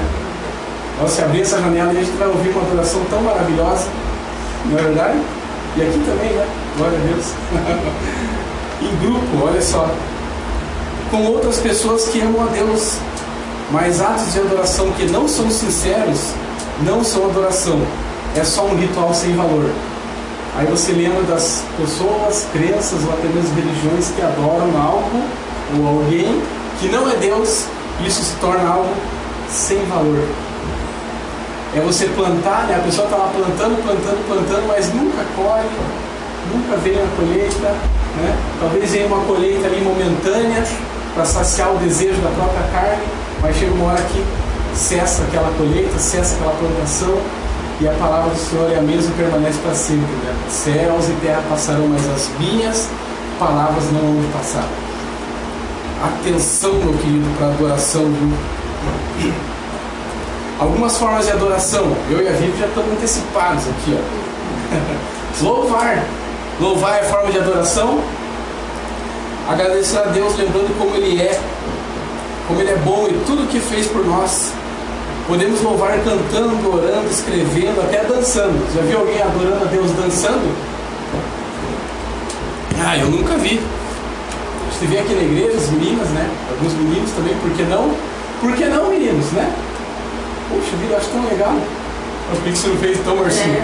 Não me convidaram ainda, né? Não me convidaram, eu vou lá. É, monta um grupo dos meninos aí. Olha, eu sou parceiro, hein? Ih, ó, os caras estão meio se colhendo aí.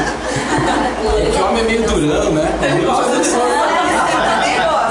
Eu, você, o Ronaldo, né? Já fez esse negócio já. É, o bacana que tem é um vídeo tudo o pessoal dançando, adorando na hora da oferta, os da- lá na África. Legal, né? Né? Eles vão dançando e vai fazendo as manobras e joga o dinheiro ali. vai o outro vi. A live dança tudo inteiro, né? Bem, bem legal. Uma lição pra gente isso aí, né? Davi, quando a arca entrou novamente no seu reinado, ai, o povo adorou, não, não interessa eu estou vestido de linho, com uma coroa, eu sou rei, não quero saber. Chegou uma que falou assim, ah, você tá louco, homem. Você é rei, tá dançando que nem um doido aí, então você não vai ter mais filho. Estéreo agora, agora vai ser estéreo. Quem não adora é estéreo, não consegue dar fruto, gente. Davi mandou essa pra, pra japonesinha.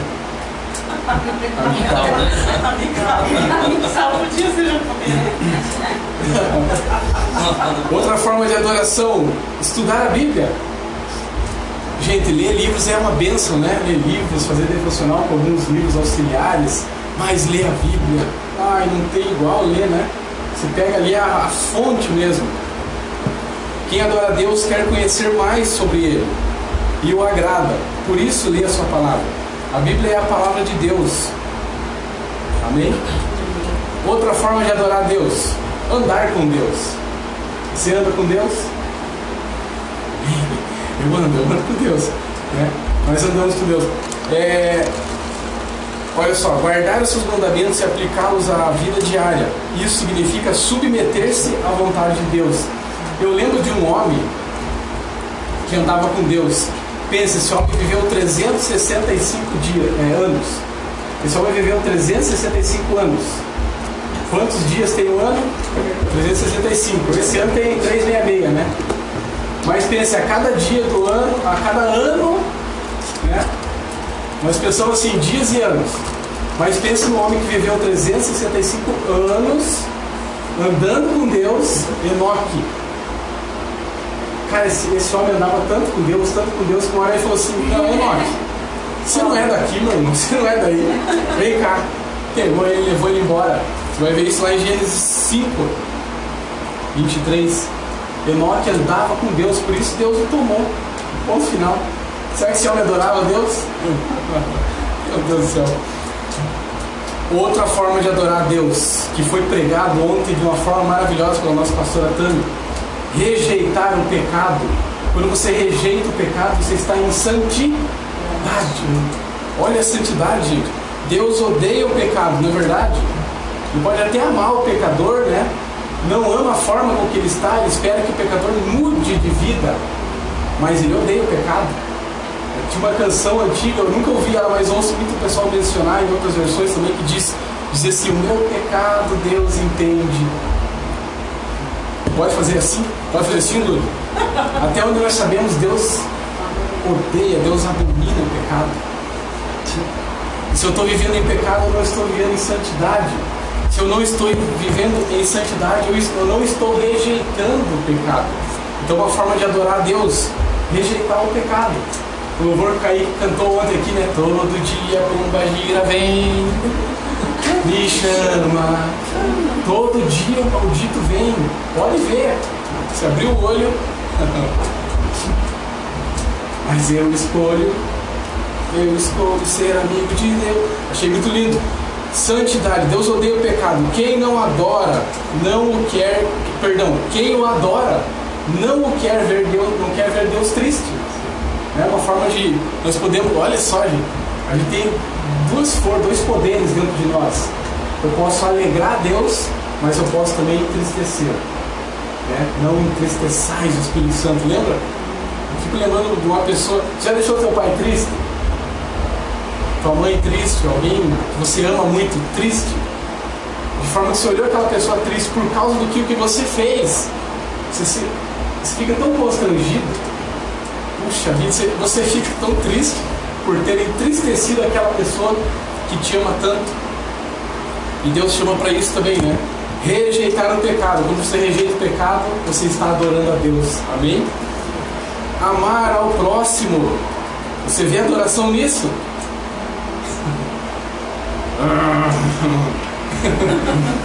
Depende do próximo, né? Que não seja tão próximo. Que não seja tão próximo. Misericórdia. Ai.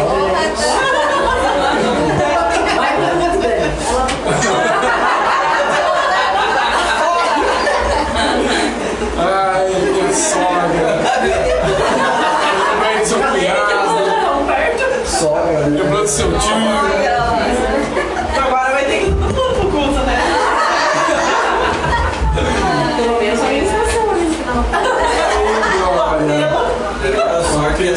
passou. Né? Sai. Outro dia eu ouvi um debate, gente. É, as condições pela qual eu devo amar o meu próximo. Como a gente inventa a condição para isso? Ah, eu vou amar se. Ah, eu amo se meu próximo se. E aí vai, né? E uma das condições foi que eu achei. Eu dei risada para não chorar. Ah, eu tenho que me amar primeiro. Para eu poder amar o próximo. Se eu não me amo, ó, cuidado com isso, gente. Se eu não me amo, como que eu vou amar a Vivi, a Ca- aqui, pessoal? Como é que eu vou? Como? Como? Quando eu falo isso, é a mesma coisa que. Jesus, senta aqui, deixa eu falar uma coisa pra você. Show de bola teu sacrifício lá na cruz. Olha, ninguém poderia fazer o que o senhor fez, mas não precisava. Pra que, que o senhor fez? Eu não me amo. O senhor me ama? Olha a pergunta que você faz. pra mim. O senhor me ama, Jesus? Mas eu não me amo. Olha, não precisava o senhor ter feito aquilo. Imagine Jesus. Puxa vida, meu sacrifício foi em vão.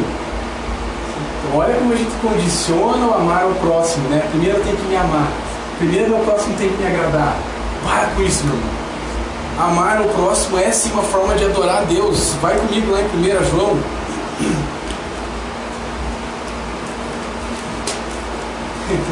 É difícil, é difícil. Ainda bem que a palavra fala, suportai-vos uns aos outros.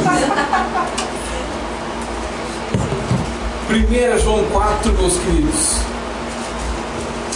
1 João 4, eu vou ler a partir do 11.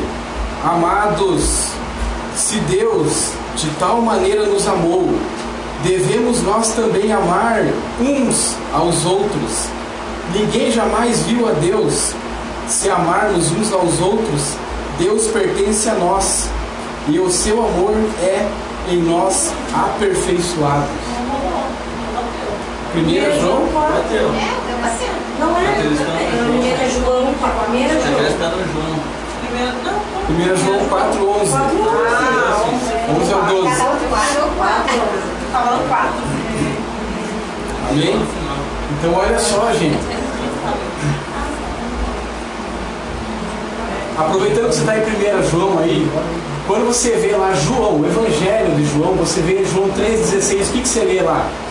Porque Deus amou o mundo de tal maneira. Que maneira? Que ele deu o seu filho, para que todo que nele crê não morra, mas tenha vida eterna. Então Deus amou o mundo. Amém? E onde está que eu preciso amar meu irmão? Então você lembra o Evangelho de João 3,16. E você lembra de 1 João 3,16. Olha, até o mesmo capítulo, o mesmo versículo. 1 João 3,16 vai falar assim, ó. Nisto conhecemos o amor, que Cristo deu a vida por nós e devemos dar a vida pelos irmãos. então olha só, você tinha desculpa para amar seu irmão, Deus está falando que você quer dar sua vida por ele. Ai, ai, ai. É literal? Não, não precisa, né? Mas o que é dar a vida pelo seu irmão? Pensa você aí. Às vezes, né? Sabe aquilo que Deus, que Jesus ensinou? Dá o outro lado da face. Às vezes teu irmão te ofende, te bate, não, não literalmente, mas te ofende. O que você pode fazer? Ah, dá outra face. Como você pode dar outra face? Ora por ele. Não é, não é melhor ainda do que dar, outra, do, lau- dar um lado da outra face, é você orar por ele, você se humilhar ainda assim, se humilhar em favor dele, sendo aquele intercessor que Deus nos manda tanto ser na vida do nosso irmão. Então olha só como você pode adorar a Deus amando o próximo. Ir à igreja, outra forma de adorar a Deus, é ou não é? Na igreja adoramos a Deus todos juntos, de várias maneiras. Mostramos adoração, tiramos tempo só para Ele e em comunidade, em comunhão, sendo corpo bem ajustado. Cada um tem a sua função. Se tirar um desses membros do corpo, aquele membro não vai adorar mais a Deus, aquele membro não vai ter mais a circulação sanguínea aqui e vai apodrecer, vai morrer. Vai, gente. O membro saiu do corpo, né? Se eu cortar essa mão aqui e jogar, o bracinho vai continuar vivo, mas a mão vai morrer. Outra forma de adorar Deus: sacrifício e oferta. O que é sacrifício? É tudo aquilo que é seu, entre aspas, né? tudo aquilo que é seu, mas mesmo assim você abre mão para Deus. Lembra do seu dinheiro, do seu dízimo, da sua casa, da sua, do seu tempo, do seu sono. Naquele momento você podia estar vendo o jogo, mas está ali, ó. Né? Está oferecendo aquilo que parecia ser teu, mas você pegou agora para oferecer para Deus. É um sacrifício, é uma oferta, você está adorando a Deus com isso. Cuidado para não tentar comprar Deus com isso, hein? Ó oh, Deus! Lembra do Caim? Ele tentou fazer isso. É, existe uma forma errada aí de, de sacrifício, viu? Lá em 1 Samuel, quem quiser ir comigo lá, foi lido inclusive ontem pela pastora Tami, 1 Samuel 15. Na minha versão, 1 Samuel 15. Hã? Ah, é, né? Pois é, com dicionário. 1 Samuel 15, 22, na minha versão, fala: Porém, Samuel disse: Tem porventura o Senhor tanto prazer em holocaustos e sacrifícios, quanto que se obedeça a Sua palavra? Eis que obedecer é melhor do que sacrificar, e o atender melhor do que gordura de carneiros. Então o povo estava aqui preocupado no que é só em sacrificar, ofertar. Como é fácil sacrificar e ofertar, gente. É a coisa mais fácil do mundo fazer isso. Tanto para o pobre quanto para o rico. E a obediência. Ah, aí que eu quero ver. Isso que o povo estava fazendo lá. Só sabia ofertar, ofertar, sacrificar. Isso aí é força do meu braço. Isso aí qualquer um pode fazer. E a obediência. É isso que Samuel está falando aqui. Melhor é obedecer do que ofertar. Ai, ai, ai, Jesus.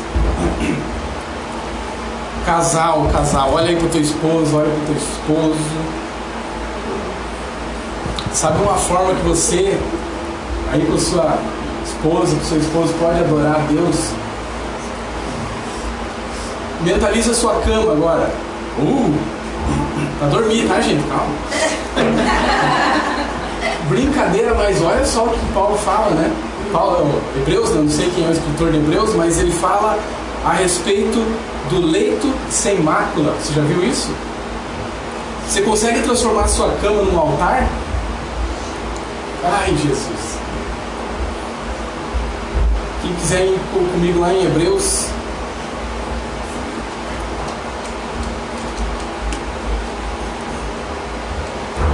Eu vi alguns jovens orando, assim, pedindo assim, ai Deus, eu queria permissão para namorar essa irmã aqui. Sabe aquele casal de namoradinho assim? Aí vai até pedir oração pro pastor, né?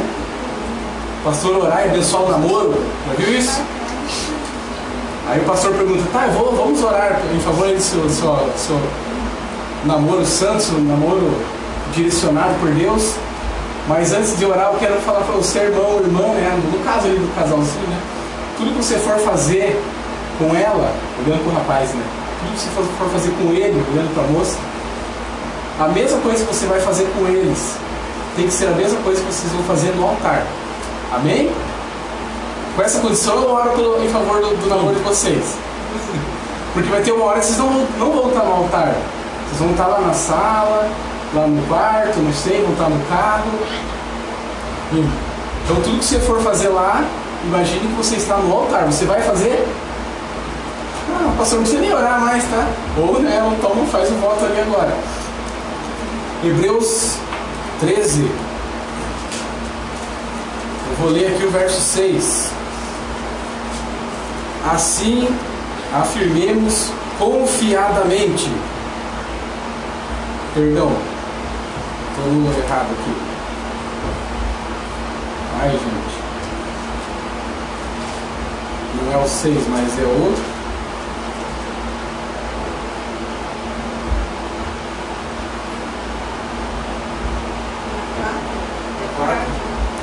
Amém. Quatro.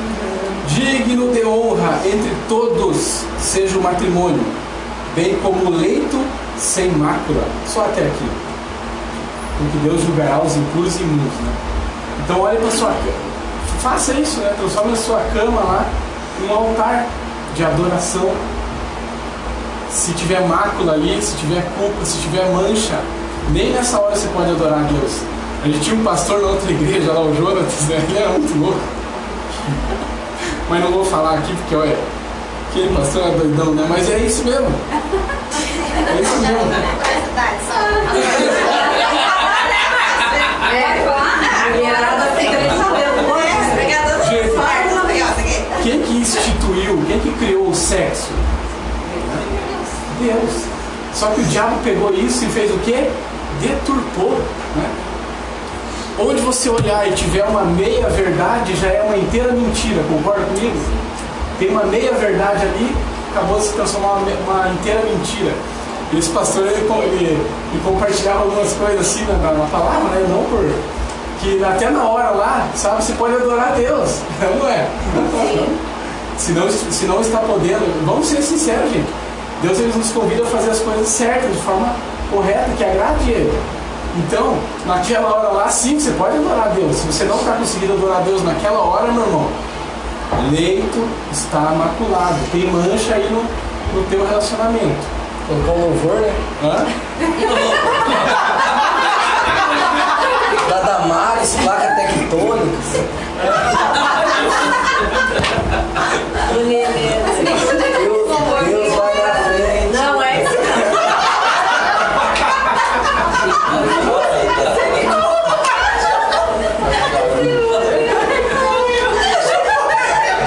Porque quando tá, quando tem- quando tá meio, quando tá meio difícil, né? Rola aquela dor de cabeça. Não vai ser, né? Ô, ora pela cura já, irmã. É que casais é assim mesmo, irmão. Queridos, é isso mesmo. Eu comprei até uma lâmpada, sabe que as lâmpadas Bluetooth que tem uma. que sai som dela? Você pode ligar o louvor ali e ó. Gente, ó, vamos desligar o louvor aqui nessa hora, né? Tá errado. Tá errado. Pode continuar assim. Né, ó, é isso aí. Não, eu lembro do pastor Nelcínio falava isso. É, por que não coloca um louvor? Ele falou, por que, irmão, não louvor? É pecado? É pecado? Está fazendo um pecado? Então, por que não colocar um louvor? Não colocar um rock and roll lá, sei lá. Então, é um louvor, é uma adoração, né? Uma adoração. Eu disse a última, até a última, eu falei assim, ué, mas será que Deus, na hora que foi construir o homem e a mulher, na hora que foi lá no órgão, ele falou, agora é o diabo que faz isso aqui? Não, né? Deus construiu tudo toda parte. E a gente muitas vezes né, acha que tudo é entregue a Satanás. É a verdade, né, transformada em. Acabam ah, distorcendo um pouco, até nesse assunto a gente falou algumas vezes já nos, nos encontros que a gente foi, que as pessoas pensam que tem, é, nada contra, mas tem algumas é, igrejas e denominações que falam que, que é pecado, por exemplo, no dia da ceia, entendeu? Não bebendo pelo menos no dia da ceia, Tem né? que fazer pelo menos Nem assim. que seja esse dia. Mas é porque as pessoas colocam um negócio que não existe, assim, sabe? A palavra de Deus fala, né? Tem um momento lá de consagração, se for como um acordo. Mas do contrário, não. É, não é pecado ser casado, não sei por que você ficar, né? É que nem a gente brinca, né? Antes é pecado fazer, né? E depois é pecado não fazer. Não, Porque a gente cai numa rotina e acaba esquecendo que isso é o que gera intimidade entre o casal, né? Assim Deus comparou, Jesus comparou o relacionamento dele com a igreja a um casamento, né? A intimidade. Então a gente tem que. Mesmo com filho pequeno, mesmo com dor de cabeça, dor de cabeça, com sono. Tudo está na palavra, né? É, fala sacia os dois porque saindo, um vai para um lado, outro vai para o outro. É. Entendeu? Então, os dois estão tranquilos, está alimentado, entendeu? É correto isso. A gente tem que vigiar isso.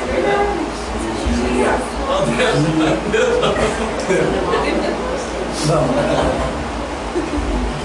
E aí tem esse período que a Juliana falou, né? Ó, se for com propósito, né? De, jejum ali, pode jejuar 10. Do contrário, multiplicai-vos. Né? Enche a terra, amém?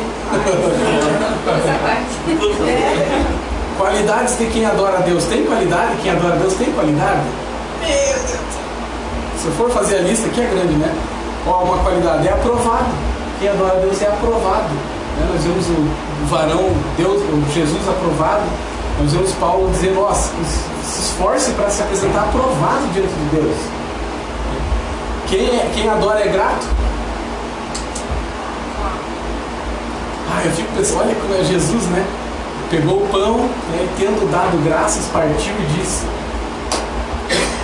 Tudo olha só. Até na hora da morte, né? Meu Deus do céu. Quem é, quem é adorador é justo? Você está pensando um monte de coisa aí, né? Qualidade de adorador. Agora sim eu quero que você olhe para o espelho. Tem qualidade aí nessa imagem que aparece aí? Tem que ter, tem que ter qualidade, né? Fiel. O adorador é fiel, né?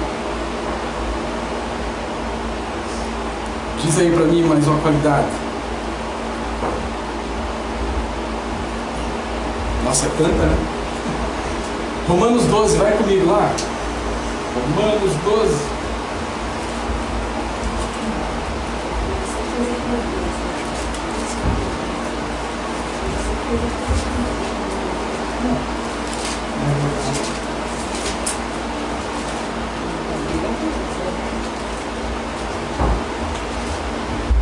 A gente pode ver algumas coisas aqui em Romanos 12, 1 e 2, que vão nos, nos remeter à adoração de uma forma quase que é, siga isso e tá quase tudo certo. Olha o resumão aqui, ó. Rogo-vos, pois, irmãos, que pelas misericórdias de Deus, que apresenteis o vosso corpo em sacrifício vivo, santo e agradável a Deus, que é o vosso culto racional. E não vos conformeis com este século, mas transformai-vos pela renovação da vossa mente, para que experimenteis qual seja a boa, agradável e perfeita vontade de Deus. Você já leu isso, né? Já meditou muito sobre isso. Eu queria separar só mais três aqui informações sobre esse versículo. Qual que é a motivação que nós vemos para adorar a Deus? Às vezes a gente, olha só, a gente cai nesse erro de precisar de uma motivação para adorar a Deus. Você já se, já se viu assim ou não? Esse versículo mostra uma motivação para a gente adorar a Deus. Qual é? Rogo-vos, pois, irmãos, pelas misericórdias de Deus. Olha uma motivação aí que você deve adorar a Deus. E essa misericórdia, ela faz aí, alguns dos pontos que ela faz conosco. As misericórdias de Deus fazem com que Ele dê tudo o que Ele tem sem que eu e você mereça. Concorda comigo? Concorda com a Bíblia? O que, que Ele faz, o que, que Ele dá para mim que eu não mereço? Amor eterno. Graça eterna. A lista é grande também. O Espírito Santo. Amém? Paz eterna. Sabe o que é paz, gente? Sabe o que é shalom? Tem igreja shalom, né? Se for ver a tradução de shalom, assim, não é necessariamente paz, né? Nós colocamos paz porque é a palavra que mais se aproxima do significado da palavra shalom. Mas, se você for ver mesmo o significado da palavra shalom, é assim, é, total despreocupação com qualquer coisa. Sabe quando você está despreocupado? Está lá na rede, lá, né? Pezinho na areia, aguinha do rio batendo, sombra, varinha. Aqui, ó. A tua única preocupação é se o peixe já roubou a isca lá, né, Samuel? Ah, será que já? Então imagine você não tem mais preocupação com nada. Então, shalom para você. Então, a palavra mais próxima disso é paz. Na verdade, Deus dá de graça para mim, para você. Né? Ele dá uma paz que nos deixa tão felizes agora. Imagine a paz que ele vai dar no porvir. Ele fala que há uma paz que excede todo o entendimento. E essa ele vai nos dar ainda. Então quando você está lá numa paz bem tranquilão, vai ter o melhor ainda que essa aí. Amém? Olha só que poderoso isso. Deus nos dá alegria eterna, fé salvadora, conforto. Estou passando aí do horário, Lula? Estou quase, né? Vai na fé. Vai na fé. Deus nos dá força. Deus dá força para você dá. E a gente não pode confundir essa força, né? Quando você lembra lá do Davi e do Golias. Aí você, a gente fala, né, prega e fala sobre, não, porque Davi matou Golias, porque Davi fez isso, porque Davi fez aquilo. Queridos, Davi não fez nada. Você e eu, a gente não pode fazer nada. Quando eu leio aqui, deixa eu ver se eu separei 1 Samuel 6. Não, 16. 1 Samuel 16. 1 Samuel 16, 13. Tomou Samuel o chifre do azeite e o ungiu no meio de seus irmãos. Ungiu quem? Davi. E aquele dia em diante o Espírito do Senhor se apossou de Davi. E então Samuel se levantou e foi para Ramá. Então note que Davi não fazia nada. Quem fazia então? O Espírito do Senhor se apossou de Davi. Tanto é que ele viu aquele filisteu blasfemando lá, né? E aí sim o Espírito do Senhor botou ele no chão com uma pedradinha na cabeça. Davi foi só ferramenta, só o canal, né? Podia ser o Lúcio, podia ser o Ulisses. Quando a gente lá e o Satanás sai correndo, quando a gente ora e Deus traz o emprego, traz a provisão, é eu? Não, é o Espírito do Senhor que está ali. Então a gente tem que tomar cuidado porque essa força não é nossa. Deus nos dá de graça, é para devolver para Ele. Tudo que vem na tua mão, irmão, devolva para Ele, que não é teu. Amém? Então há motivação para a gente adorar, a gente vê lá em, em Romanos 12. O que, que a gente vê lá também, queridos, para acelerar um pouquinho aqui? Apresenteis o vosso corpo por sacrifício vivo e santo. Então ali há um pedido. Sabe que isso é um pedido de Deus? Né? Apesar de, do escritor falar assim, Paulo falar assim, é, rogo-vos, pois, né, peço-vos que isso, isso, isso, e apresentei.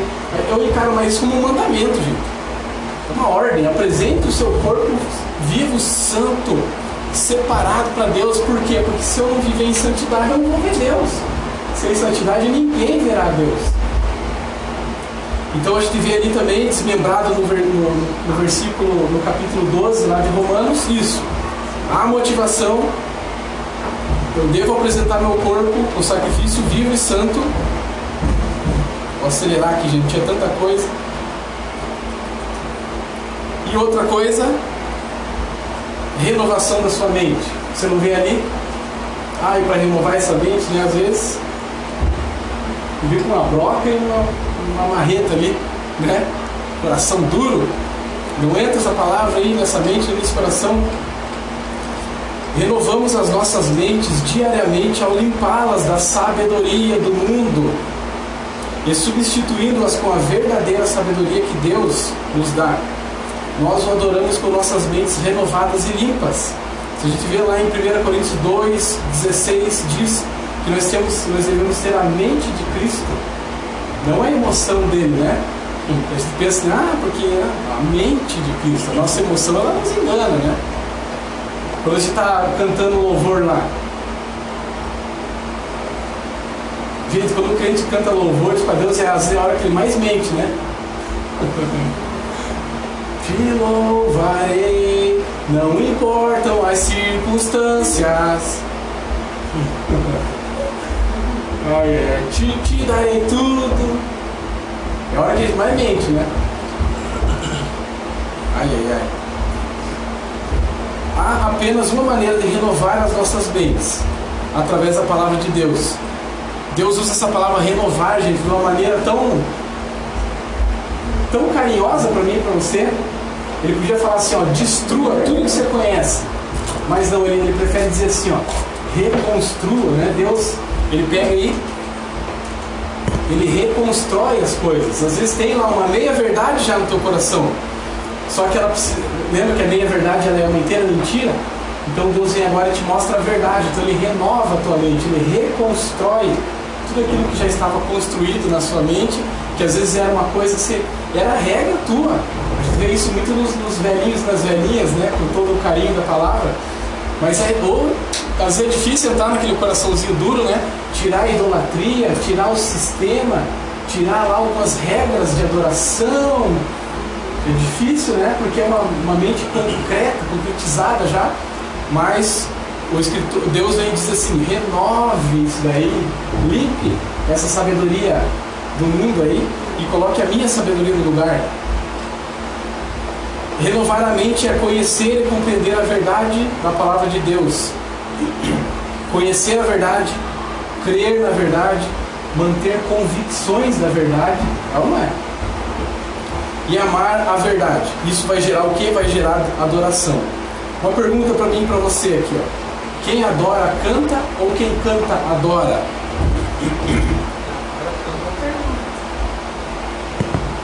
Quem adora canta ou quem canta adora?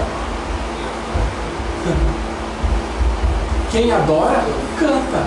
Porque assim, não necessariamente eu estou cantando, mas não necessariamente eu estou adorando. Não é verdade? Às vezes você está ali com o coração tão, às vezes, ingrato, mas está cantando. E Deus conhece o teu coração. Deus está recebendo aquela adoração. Gente, às vezes, eu, eu já vi alguns shows assim, tanto ao vivo quanto gravados, né? Tanto quando eu participava lá do Mundão, quanto hoje, quando a gente vê, infelizmente, até no próprio carnaval, tem blocos lá que vão falar o que é sobre a volta de Jesus, sobre Deus, sobre a criação, misturando, poluindo, contaminando, colocando um monte de coisa no meio. Mas quando eu vejo Salmos 33, ah, Jesus amado, isso é bom demais. Até a adoração é reservada, queridos, para os seus santos. Eu já vi cantor parar o show assim, aquela bagunça, aquela bebedeira, aquela coisa arada, você, sabe, né? Ah, pessoal, vamos parar aqui o jogo agora, vamos, vamos fazer, vamos rezar um Pai Nosso aqui agora para abençoar a nossa vida, não sei o quê. Só mais um bolinho aqui, só um pouquinho, Jesus. E vamos, e vamos orar aqui, vamos rezar aqui. E manda o Pai Nosso lá no meio do show lá. Você já viu isso? Aí você vem aqui para Salmos 33 e lê no verso 1. Exultai, ó justos, no Senhor. Aos retos fica bem louvá-lo. Como é que fala na tua versão aí? Tá diferente da minha? Ninguém diferente? Aos retos convém louvá-lo. Quem não é reto, quem não é justo, não convém adorar o Senhor, porque não é adoração. Está cantando? Está cantando, mas não é adoração. Então, ó, tá, isso aí está reservado para mim e para você.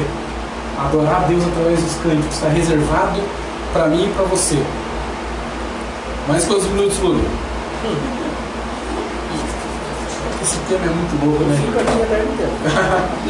Pode continuar. Só trazer. Ô, costelinha maravilhosa. Vou marcar outro lá, né, ó. Na hora de escolher a casa do irmão aí, ó. Mas a casa dá, hein? Quem tem piscina churrasqueira? Ih, maravilha. Tem uma, É, tem uma de plástico Vai que tem, vai que tem. Só final de ano. Colocar uma 12 por 4 lá. Ó, esse Doze é. por quatro, hein? E a profundidade? Né? Profundidade 2 e Não 20. pode ser muito não entra. É, isso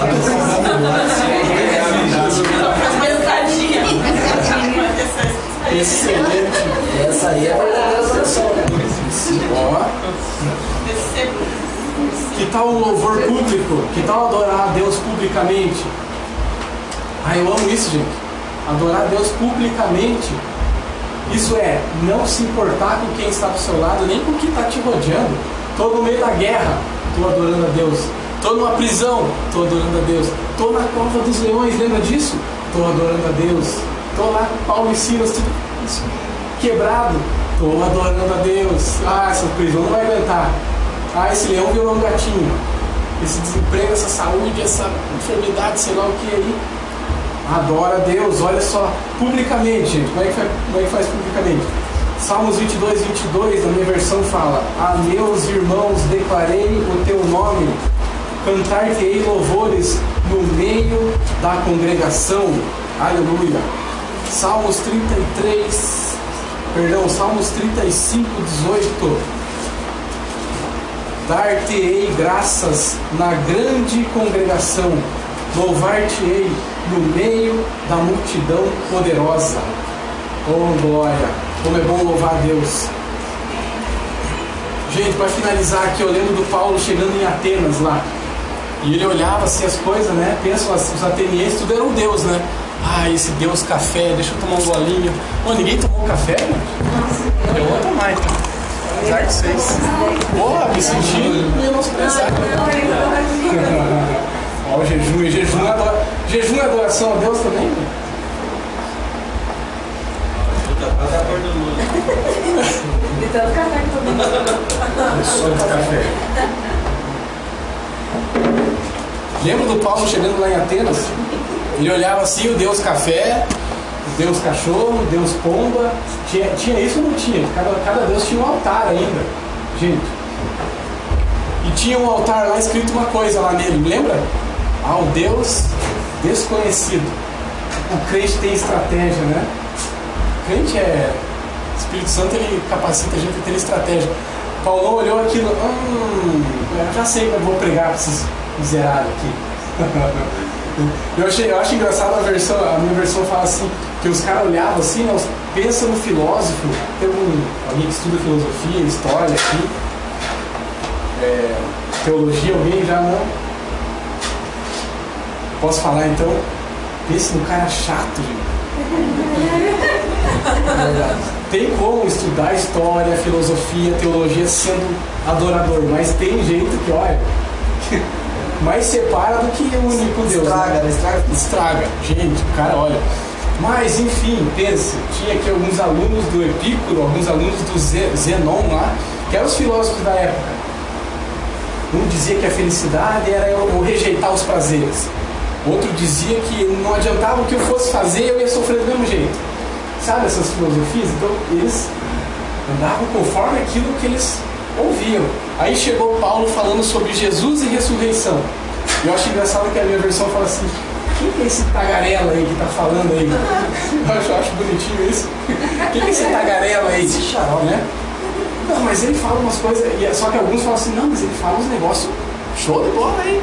Quer saber? Vamos convidar esse cara aí para lá, no, lá no, na, na, na Câmara, lá na, na- na parte pública lá da, da, da nossa cidade. Vamos ouvir ele falar lá? Será? Vamos, vamos, levar o homem lá. Gente do céu, quer estragar uma reunião pagã, chama um crente, meu. O crente vai derrubar todo mundo. Mas daí o que aconteceu lá? Nossa, eu, lembro do pastor falando, assim- ó. Ô, pastor, o que que você ministrasse no meu casamento lá? Né? Mas ó, não fala de Jesus lá, tá? É meu casamento, não fala, não precisa falar de Jesus. Eu, vou convidar um povo lá que é, que é isso, que é isso, que é, que é, é urbano, não sei o que, não o precisa falar de Jesus. Esse pastor olhou assim, ah, tá bom. É bem aí mesmo que eu. Cara, na hora da, da, da, da cerimônia ali, esse pastor reuniu o povo aqui, né? Pegou o noivo e a noiva colocou de lado e começou a pregar. Irmãos, o. Ficou, ficaram de lado. E teve até apelo no casamento do pastor, né? Mistério.